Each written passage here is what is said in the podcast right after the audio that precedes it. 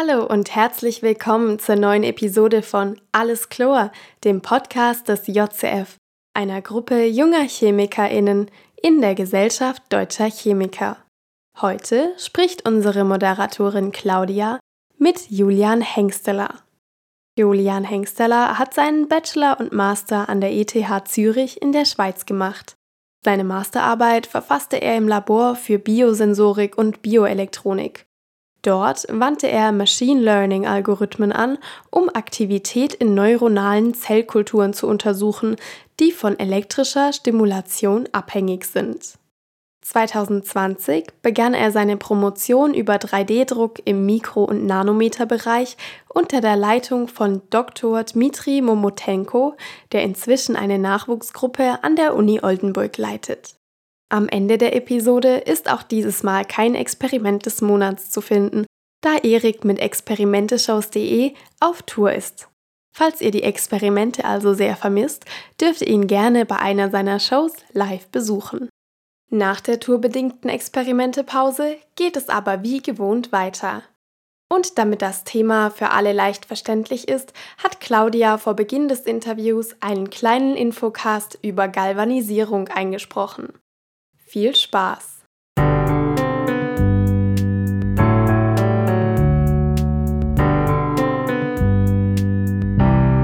Der JCF Podcast. Dieses Mal wird es bei Alles Chlor um Forschung im Bereich der Elektrochemie gehen. Dazu gibt es gleich ein Interview mit Julian, der mit elektrochemischen Methoden dreidimensional druckt. Damit ihr den vollen Genuss der Episode kommen könnt, will ich ein bisschen Schulwissen bei euch auffrischen. Also, Wisst ihr noch, was Galvanisieren ist? Das ist eine Technik, mit der man Metall als Niederschlag aus einer Lösung abscheiden kann. Das kommt zum Beispiel in der Autoindustrie zum Einsatz. Bauteile werden damit Chrom überzogen, um sie vor Rost zu schützen. Aber wie funktioniert diese Galvanisierung? Ein festes Metall aus einer Flüssigkeit pff, zaubern? Mit einer elektrochemischen Reaktion. Dazu brauchen wir zwei verschiedene Metallstücke, die elektrisch leitend verbunden sind. Eine wässrige Lösung, in der ein Salz eines der beiden Metalle gelöst ist, und Strom. Nehmen wir als Beispiel gleich mal das Metall, das auch Julian in seiner Forschung verwendet. Kupfer. Wir wollen Kupfer also an einem anderen Metall abscheiden. Welches das ist, ist recht unerheblich. Ein Kupferstab und ein Stab aus einem anderen Metall sind nun also miteinander verbunden und beide tauchen in eine Lösung mit einem Kupfersalz ein. An der Konstruktion wird Strom angelegt. Gleichstrom muss es übrigens sein. Und was passiert? Mit dem Anlegen des Stroms beginnen Elektronen zu wandern, und zwar von der Anode zur Kathode. Damit sich Kupfer abscheidet, muss der Kupferstab die Anode sein. Das andere Metall ist die Kathode. An der Anode findet die Oxidation des Kupfers statt. Das heißt, Kupfer gibt Elektronen ab und geht als Kupfer 2 also als zweifach positiv geladenes Kupferion, in die wässrige Lösung über. Die Elektronen, die das Kupfer abgegeben hat, wandern durch den Kupferstab in den anderen Metallstab. Da haben wir nun also einen Elektronenüberschuss, eine negative Ladung also. Das spürt auch das positiv geladene Kupfer 2 positive und negative Ladung in direkter Nachbarschaft. Was passiert? Sie ziehen sich wie zwei Magnete an. Das Kupfer 2 Plus wandert also durch die Lösung vom Kupferstab zum anderen Metallstab, snackt sich die Elektronen und scheidet sich wieder als metallenes Kupfer ab. Lasst das Ganze jetzt eine Zeit lang laufen und ihr werdet sehen, der Kupferstab wird immer kleiner, während sich auf dem anderen Metall eine gleichmäßige Kupferschicht bildet. Und schon habt ihr den Metallstab galvanisch verkupfert. Galvanisiert wird schon seit Beginn des 19. Jahrhunderts. Welche moderne Forschungsvorhaben auf dieser alten Technik basieren, das erklärt uns Julian jetzt mal selbst. Und nun viel Spaß bei dem spannenden Interview. Ich darf heute Julian bei uns im Podcast begrüßen. Und ich freue mich ganz besonders, dass er ausgerechnet heute bei uns im Chemie-Podcast ist, weil zumindest von der Ausbildung her bist du eigentlich gar kein Chemiker, richtig? Ja, richtig. Ich habe ähm, Elektrotechnik studiert oder Elektrotechnik und Informationstechnologie an der ETH in Zürich und bin dann nur über Umwege bei der Chemie oder am Schluss bei der Elektrochemie gelandet. Wie sahen diese Umwege aus? Ja, wahrscheinlich, also ich habe ursprünglich Elektrotechnik studiert, weil ich, weil ich mich für Computer und alles drumherum interessiert habe und dann aber mit dem Studium immer mehr gemerkt habe, dass es mich eigentlich gar nicht so interessiert und bin dann mehr in Richtung Medizintechnik gegangen und in der Gruppe für Biosensorik und Bioelektronik gelandet bei uns an der ETH. Und gerade da ist es ein sehr interdisziplinäres Feld und wir haben Kollegen aus, aus sämtlichen Bereichen und vor allem Projekte in ganz vielen verschiedenen Disziplinen und Elektrochemie spielt da immer eine große Rolle und Chemie selber auch. Stellst du jetzt, da du beide Welten kennst, fest, dass es Überschneidungen gibt zwischen Elektrotechnik und Chemie und welche Unterschiede? Überschneidungen, also sicher, sicher in den Anwendungen hat man immer, immer irgendwelche Überschneidungen und es braucht immer irgendwas aus beiden Welten, zumindest in, in meinem Bereich, in, in der Biosensorik, Bioelektronik.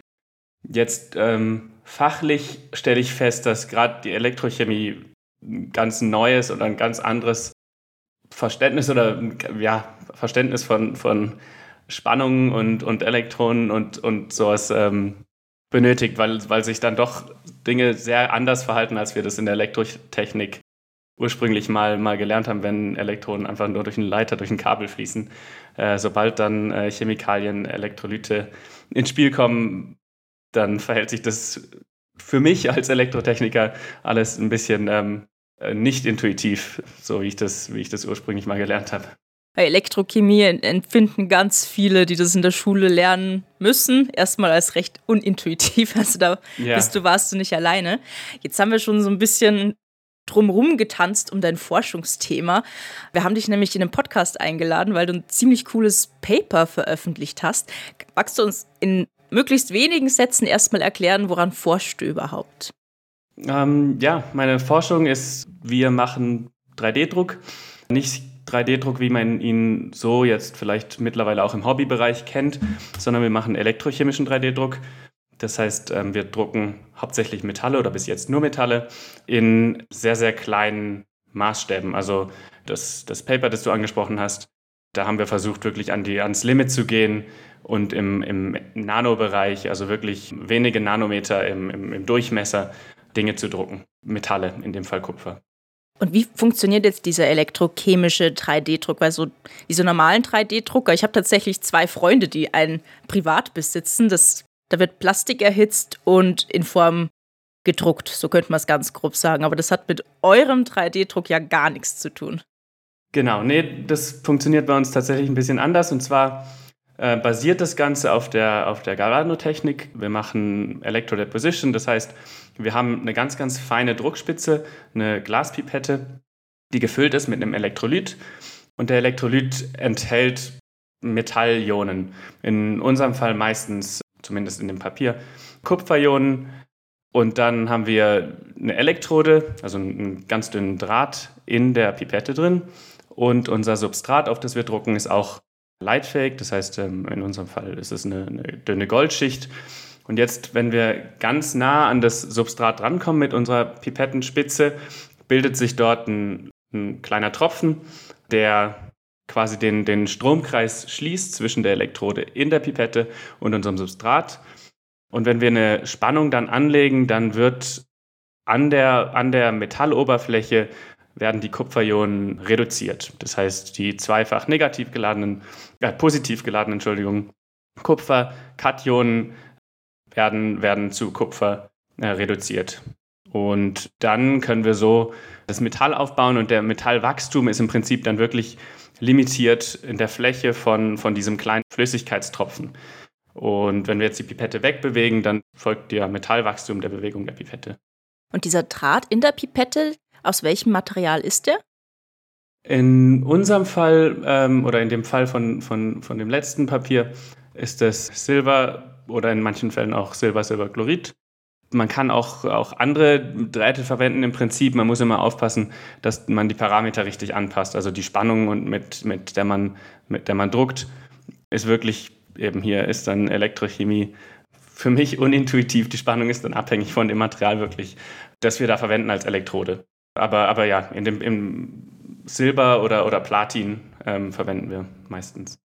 Ihr druckt ja wirklich im Nanometerbereich. Diese Pipette muss ja super winzig sein. Gibt es die zu kaufen oder ist das eine Spezialanfertigung von euch? Die machen wir selber. Und zwar ist es eine, ich glaube, recht verbreitete Technik. Und zwar nehmen wir, nehmen wir Glaskapillaren, äh, entweder aus Quarzglas oder Borosilikatglas. Und dann gibt es kommerziell erhältlich sogenannte Laserpipettenziehgeräte. Das heißt, was da passiert ist, also in unserem Fall ist es ein Laser. Da ist ein CO2-Laser, der dann mit, mit bestimmten Parametern auf die Mitte von der Glaskapillare scheint und sie dort erhitzt. Und dann wird an beiden Enden alles automatisiert gezogen und dadurch entsteht die Spitze, wenn, wenn das Glas in der Mitte schmilzt. Und jetzt kann man die Parameter so anpassen, dass, dass dort eben ganz, ganz feine Spitzen entstehen. Oft wird es im, für, für Patch-Clamp Mikroelektroden verwendet. Aber eben, wir haben es geschafft, dass wir wirklich Pipetten ziehen können mit, mit wenigen Nanometern ähm, Öffnung. Also das Kleinste, was wir so jetzt verwendet haben, um zu schauen, wo unser Limit beim Druck ist, ist wirklich im Durchmesser ein bis zwei Nanometer die Öffnung vorne. Das sind ja dann weniger als 100 Kupferatome, richtig? Es ist in dem Bereich, ja. Äh, da geht nicht mehr viel durch. Das ist auch dann die Schwierigkeit, wo wir dann auch sehen, wo unser Limit liegt. Äh, man muss dann tatsächlich, das Ganze ist, das Druckverfahren ist automatisiert, das heißt, wir messen dort Ströme. Eben sobald der Stromkreis durch diesen Meniskus geschlossen ist, müssen wir diesen Strom messen, um äh, möglichst schnell auch wieder die Pipette wegzuziehen, damit sie eben nicht verstopft, damit das Metall nicht in die Pipette reinwächst. Und wenn die Öffnung so klein wird, dass dort eben dann in der Länge zumindest wenige Atome nur noch äh, Kupferatome sind, dann ist auch die Anzahl an Elektronen, die dann übertragen werden, sehr, sehr gering. Und, und das müssen wir messen können und deswegen ähm, können wir nicht beliebig klein drucken. Du hast jetzt schon gemeint, dass, also inzwischen ist es ein automatisierter Prozess. Ich könnte mir vorstellen, da ist sehr viel Bastelarbeit und Geduld reingewandert. Habt ihr erwartet, dass es so gut funktioniert, dass ihr wirklich im Nanometerbereich drucken könnt oder wart ihr selbst ein wenig überrascht von eurem Erfolg? Was, was so die Erwartung, ich meine, ich bin da, als ich, als ich vor, vor ein bisschen mehr als zwei Jahren damit angefangen habe, bin ich da recht, ich sag mal, ohne Erwartungen rangegangen, weil ich, weil ich mir nicht vorstellen konnte, was, was, was so geht. Und wir haben das mal probiert. Und ich meine, ja, da komme ich dann als Ingenieur hin und, und, und versuche das mal zu programmieren und dann versucht man Dinge aus. Die Pipetten, das, das Ziehprogramm für den Puller hatte Dimitri, mein Supervisor, vorher schon designt. Das heißt, wir wussten, wir können diese kleinen Pipetten machen. Ja, und dann, dann muss man, beginnt man zu experimentieren. Und ich denke, dass wir am Schluss das Kleinste, was wir wirklich reproduzierbar drucken konnten, waren dann im Durchmesser 25 Nanometer. Das war schon dann ziemlich cool, das schlussendlich zu sehen im SEM, im Raster-Elektronenmikroskop. Auch weil man lange sucht, bis man das mal findet. Ja, also die, diese ganz, ganz kleinen Nanodrähte, die es dann ja wirklich nur noch sind, ähm, das, das war schon ziemlich cool, das zu sehen. Und, und auch wir haben ein paar Berechnungen gemacht. Das stimmt auch ungefähr mit den, dem überein, was wir uns ausgerechnet haben, wie klein wir, wir gehen können mit der Technik, die wir gerade haben. Jetzt hast du die Raster-Elektronenmikroskopie schon erwähnt. In eurem Paper sind auch super coole Bilder drin. Die sind damit entstanden, oder? Ja, also im, im optischen Mikroskop sieht man vielleicht einen kleinen Punkt irgendwo. Wenn man, sag mal, in der Fläche mehrere von diesen, diesen Nanodrähten druckt, dann, dann kann man da schon irgendwo vielleicht eine Verdunklung sehen, einen kleinen unscharfen Fleck. Aber sonst sieht man, sieht man unter dem optischen Mikroskop in der Größenordnung nicht mehr viel. Und, und dann muss man wirklich mit dem Rasterelektronenmikroskop hingehen und das, und das wirklich richtig groß vergrößern. Die Bilder in eurem Paper, das sind ja wirklich die lustigsten geometrischen Figuren, die ihr da gedruckt habt, zum Beispiel auch von der ETH Zürich, das ETH. War das schwierig? Also kann beliebig in jede Dimensionen gedruckt werden oder war es ein bisschen schwierig, so den Überhang zum Beispiel vom, vom Strich in der Mitte vom Haar zum Beispiel hinzukriegen? Ja, also damit wir überhaupt so klein drucken können, mussten wir das erstmal vorher schon existierende Verfahren von sogenannter Meniscus Confined Electrodeposition ein bisschen anpassen. Ich habe vorhin schon gesagt, wenn man die Pipette eben auf äh, das Substrat bringt und sich dieser Tropfen bildet, dann zieht man die Pipette weg und der, der Metallwachstum folgt im Prinzip der Bewegung der Pipette.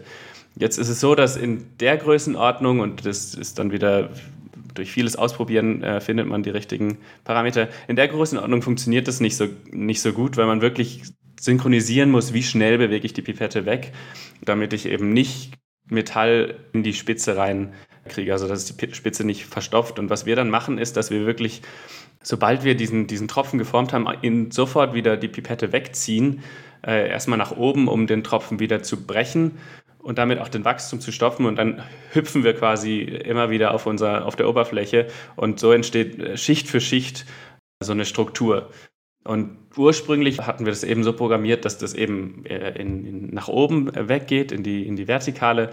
Und für, das, für diese Buchstaben mussten wir das dann umprogrammieren, dass wir wirklich, sobald wir den Kontakt geformt haben, zur Seite wegziehen. Und das war dann auch wieder relativ überraschend, dass es schlussendlich dann, wenn man wenn es dann mal die richtigen Parameter gefunden hat, eigentlich ganz gut funktioniert, dass, dass ähm, das Metall auch zur Seite weg, wächst. Was man auf dem Bild sieht, ist, dass gerade beim Haar, dass wir schon noch auch Probleme haben, dann diese Brücke auch zu schließen, weil es da wirklich drauf ankommt, dass man ja, du musst, du musst die Nanometer treffen. Das heißt, äh, wenn du ein bisschen nicht 90 Grad gedruckt hast, sondern, sag ich mal, 89 Grad und du wächst nach oben weg, dann schließt du die Lücke nicht mehr auf der anderen Seite. Und also da gibt es sicher noch viel zu optimieren, um noch komplexer zu drucken, um richtig Objekte drucken zu können. Ja, da, da muss auch noch, müssen wir auch noch äh, einiges äh, machen, weil es schon in dem Größenbereich dann, dann auch andere Schwierigkeiten gibt. Zum Beispiel, wenn man jetzt eine so eine Nanostruktur gedruckt hat muss und die dann wieder finden will, muss man ja wieder zurück an genau diese Stelle und darf keinen Nanometer verrücken.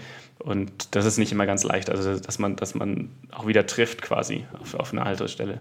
Da habt ihr auch keine Möglichkeit, durch ein Mikroskop hinzugucken, sondern das ist dann rein über ein Koordinatensystem, dass ihr das wiederfinden müsst. Genau, also wir haben diese so Piezo-Aktuatoren, die sind sehr genau und die haben auch wenig Drift. Kannst du erklären, was das ist?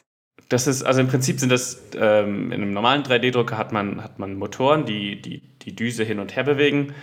Die sind aber nicht genau genug. Das heißt, was wir haben, wir haben auch Motoren, die unsere Pipette grob an die richtige Stelle bringen, aber dann für den Druck nehmen wir sogenannte Piezo-Aktuatoren. Das heißt, du hast Piezo-Kristalle, die wirklich da nutzt man den, den piezoelektrischen Effekt. Und zwar hast du, wenn du, wenn du Piezokristall mechanisch irgendwie belastet, dann entsteht da entsteht eine kleine Spannung. Ne? Mhm. Genau. Und, und das, der Effekt funktioniert aber auch in die andere Richtung. Wenn du eine Spannung anlegst, eine relativ hohe Spannung, dann bewegt sich der, der Kristall oder verändert er seine, seine Geometrie. Und, und das wird ausgenutzt, um eben möglichst genau, also wirklich äh, atomare Präzision fast, Dinge zu, zu manipulieren. Und das haben wir ähm, dann schlussendlich für den, für den Druck. Das heißt, wir sind da relativ genau und da, also die gibt es kommerziell zu, äh, zu kaufen. Ähm, schlussendlich ist der Drucker schon so ein bisschen zusammengebastelt aus den verschiedenen Dingen, die es so gibt. Aber, aber diese Piezo-Aktuatoren ähm, sind, sind erhältlich und sind sehr, sehr genau. Wie gesagt, die, die Angaben auf dem Datenblatt sind wirklich unter einem Nanometer ähm, Genauigkeit, aber, aber trotzdem, wenn du, wenn du mal woanders hingegangen bist mit der Pipette und dann wieder zurück willst, eben, wir müssen dann wieder diesen, diesen Meniskus, diesen Tropfen bilden und äh, das funktioniert nicht immer ganz so genau, wie wir das gerne hätten. Und dann wird es eben doch schwieriger, sehr komplexe Sachen zu drucken. Wenn ihr jetzt wirklich Tröpfchen für Tröpfchen vorgehen müsst, wie lange dauert denn so ein Druck? Wie lange habt ihr denn für diesen ETH-Schriftzug gebraucht? Weißt du das noch? Für den Schriftzug, ich weiß es nicht genau. Die Geschwindigkeit generell hängt immer erstmal auch davon ab, wie groß ist die Pipette. Also im ganz, ganz kleinen Bereich druckt man eben auch nur immer ganz, ganz wenig. Das heißt, da sind es dann wenige Nanometer pro Sekunde. So die, die etwas größeren Strukturen, 50 Nanometer im Durchmesser, 80 Nanometer im Durchmesser, da kann man schon mal auch 100 Nanometer pro Sekunde drucken in die, in die Höhe. Aber viel, viel schneller wird es nicht, weil eben A, Genau, wir, wir müssen immer wieder diesen Tropfen formen und wir sind sehr, sehr viel Zeit, die während dem Druck ist die Pipette in der Luft und da ist kein Tropfen, das heißt, da findet auch kein Metallwachstum statt. Aber auf der anderen Seite ist auch die Elektrochemie da, da nicht so schnell, beziehungsweise man kann nicht beliebig hohe Spannungen anlegen, weil man hat dann andere Probleme wie dass, dass Wasserstoff entsteht, also Blasen sich bilden zum Beispiel, was man eben verhindern muss. Und das heißt, man, man kann da nicht beliebig schnell drucken. Es ist wirklich eher langsam. Warum entsteht da Wasserstoff? Ist es dann die Elektrolytlösung, dass das Wasser dort was reagiert? Also ja, die Elektrolyten sind, das sind wasserbasierte Elektrolyten, das heißt, ähm, ab einer gewissen Spannung, dann zusätzlich sind sie sehr sauer, das heißt, ab einer gewissen Spannung findet Wasserspaltung einfach statt und dann hat man Wasserstoff, das sich bildet und dadurch eben das Metall, das, das dort entsteht, das wird dann sehr porös, wenn man Blasen hat. Oder im schlimmsten Fall hat man eine Blase in der Pipettenspitze, die sich nicht löst wieder und dann ist auch vorbei. Weil dann einfach geblockt ist von der, von der Blase. Jetzt haben wir die ganze Zeit darüber gesprochen, wie das funktioniert. Warum macht man es? Warum ist denn das so toll, dass ihr da auf Nano-Ebene was drucken könnt? Äh, gute Frage. naja, wir haben verschiedene Ideen ähm, für Anwendungen von diesem Druck. Zum einen Generell Metall-3D-Druck ist sehr interessant, einfach weil man, weil man Leiter druckt. Elektrische Leiter, viele, viele 3D-Druckverfahren prozessieren in irgendeiner Weise äh, Polymere, nicht leitende Stoffe.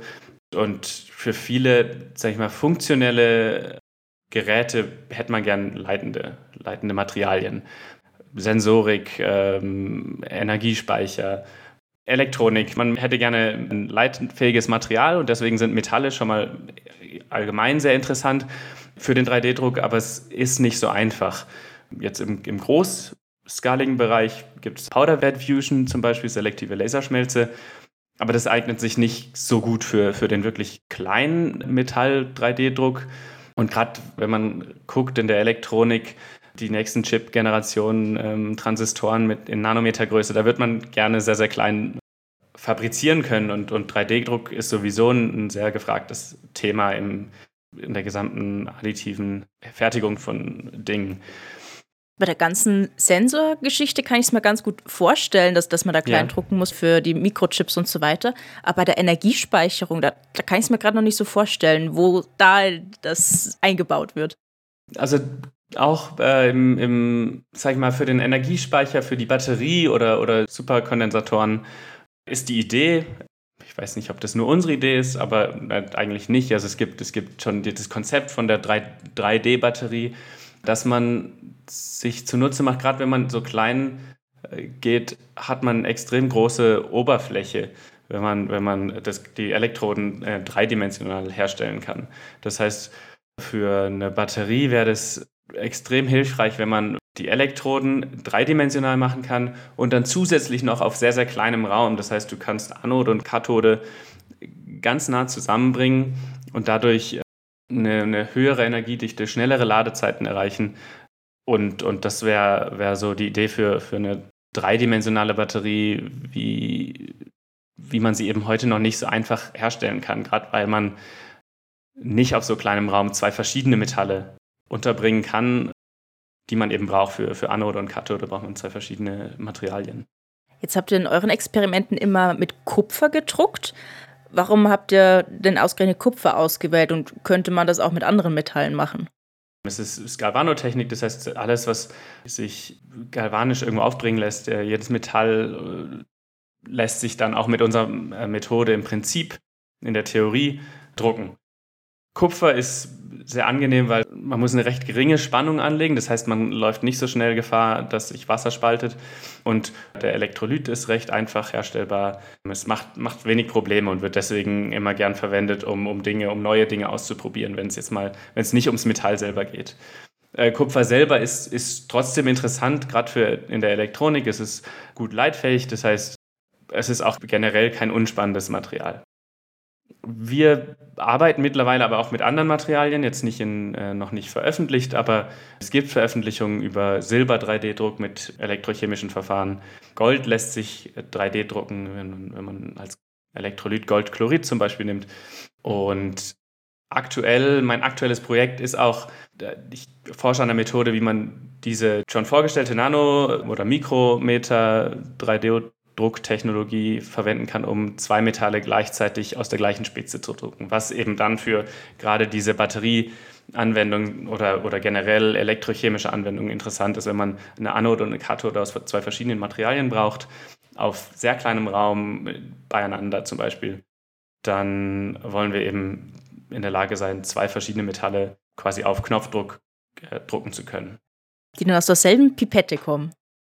Genau, also Ach, das okay. ist ein bisschen eine andere Pipette als, als für den einen Metalldruck. Also in dem Fall nutzen wir eine sogenannte Theta-Pipette. Die hat in der Mitte einfach eine, eine Wand im Prinzip. Sieht eben aus wie ein Theta vom, im Querschnitt, deswegen Theta-Pipette. Theta, der griechische Buchstabe meinst du jetzt, ne? Genau, genau. Und dann haben wir die Möglichkeit, zwei Elektrolyte und zwei Elektroden unterzubringen und dadurch können wir verschiedene Dinge machen. Ähm, da sind wir gerade dran, dass wir, dass wir wirklich zwei Metalle nacheinander drucken können, aber vielleicht auch bestimmte Legierungen oder sowas, Mix, einen Mix aus verschiedenen ähm, Materialien drucken können, aus einer Spitze. Jetzt hast du vorhin schon richtig viele Anwendungen genannt. Gibt es denn schon Absprachen oder, oder Pläne, das auch auf Industrieebene zu bringen oder vielleicht ein Startup zu gründen? Soweit ich informiert bin, ist das jetzt noch nicht der Fall. Ich denke auch, dass es noch eine Weile braucht, bis man die Methode wirklich industriell anwenden kann, weil, wie gesagt, es ist ein sehr langsames Verfahren. Das heißt, man muss dann gucken, wie können, kann man das Ganze parallelisieren, zum Beispiel, indem man irgendwelche Druckspitzen-Arrays herstellt und dann wirklich gleichzeitig mehrere Strukturen druckt, ähm, irgendwelche, irgendwelche sich wiederholenden Strukturen dann in dem Fall. Oder andere Methoden, um, um das ganze Verfahren wirklich zu beschleunigen, weil sonst sag mal, bis man eine, Batterie gedruckt hätte, die äh, das Handy äh, betreibt, da wäre man eine ganze Weile beschäftigt, bis man erstmal die Elektroden gedruckt hat. Das heißt, ich glaube, für industrielle Anwendungen im, im, im großen Stil, soweit ist es noch nicht. Es gibt ein, ähnlichen, ein ähnliches Verfahren, auch elektrochemisch, das bereits äh, kommerzialisiert ist wurde vor ein paar Jahren auch bei uns am Lehrstuhl entwickelt, aber es beruht auf ein bisschen einem anderen Prinzip. Und die verkaufen einfach diese, diese Drucker, mit denen man dann Metalle drucken kann. Aber ich denke, da ist vieles noch, das ist viel noch Forschung und, und ja, Anwendungen in, in, im Forschungsbereich. Ja, aber bei den, ich, ich sage jetzt mal in Anführungsstrichen, normalen 3D-Druckern, da ist ja tatsächlich auch gar nicht so viel Zeit dazwischen vergangen, wo es die ersten ja, Meldungen darüber gab und ja, inzwischen werden es auch industriell eingesetzt. Also mal schauen, wie lange es bei euch noch dauern wird. Das stimmt, das stimmt. Also ich bin da auch nicht pessimi ganz pessimistisch, dass das dass es nicht klappt oder nie klappt. Ich sag mal so, in meinem, während meinem ähm, Doktor hier wird da, glaube ich, erstmal nicht, nicht groß jetzt große Industrieanwendungen ähm, äh, mitgedruckt und also ich, ich würde behaupten, wir sind noch sehr am, am Anfang, aber ja, wenn, wenn sich das alles gut entwickelt, irgendwann bestimmt. Also ich, ich kann mir das schon vorstellen. Nur jetzt nicht in den nächsten zwei Jahren. Wäre eure Methode denn beliebig skalierbar? Also könnt ihr auch Großdrucken oder steht das gar nicht zur Debatte, weil Großdrucken ist irgendwie nicht so spannend, als ob man es auf Nanoebene hinkriegt? Beliebig skalierbar denke ich nicht. Also wie gesagt, auch im, Groß-, im größeren Bereich, im Mikrometerbereich ist es immer noch relativ langsam. Also wirklich Mikrometerbereich ja. Millimeterbereich sehe ich schon, schon kritischer. Ich weiß nicht, wie gut es gibt. Es gibt Veröffentlichungen, wobei das mich nicht so überzeugt hat, ähm, wie gut das auf größerer Skala dann wirklich funktioniert die Idee ist wirklich, das, das im kleinen, im, im Mikro- und Nanometerbereich einzusetzen, weil es dort wirklich auch die, das volle Potenzial entfalten kann, meiner Meinung nach. Alles klar. Vielen Dank, Julian. Das war's dann auch schon. Außer du hast noch irgendwas mitzuteilen, was jetzt auf jeden Fall noch raus muss. Habe ich nicht, aber danke, danke auch für das nette Gespräch. Na, sehr gern. Vielen Dank, Claudia, und vielen Dank, Julian, für das tolle Interview. Weitere Informationen zum Thema elektrochemischer 3D-Druck im Nanobereich findet ihr natürlich wie immer in der Episodenbeschreibung. Und in der nächsten Episode geht es dann unter anderem um Progression durch Prävention mit Progesteron. Ihr seid gespannt? Ich auch. Und bis dahin ist hoffentlich alles Chlor.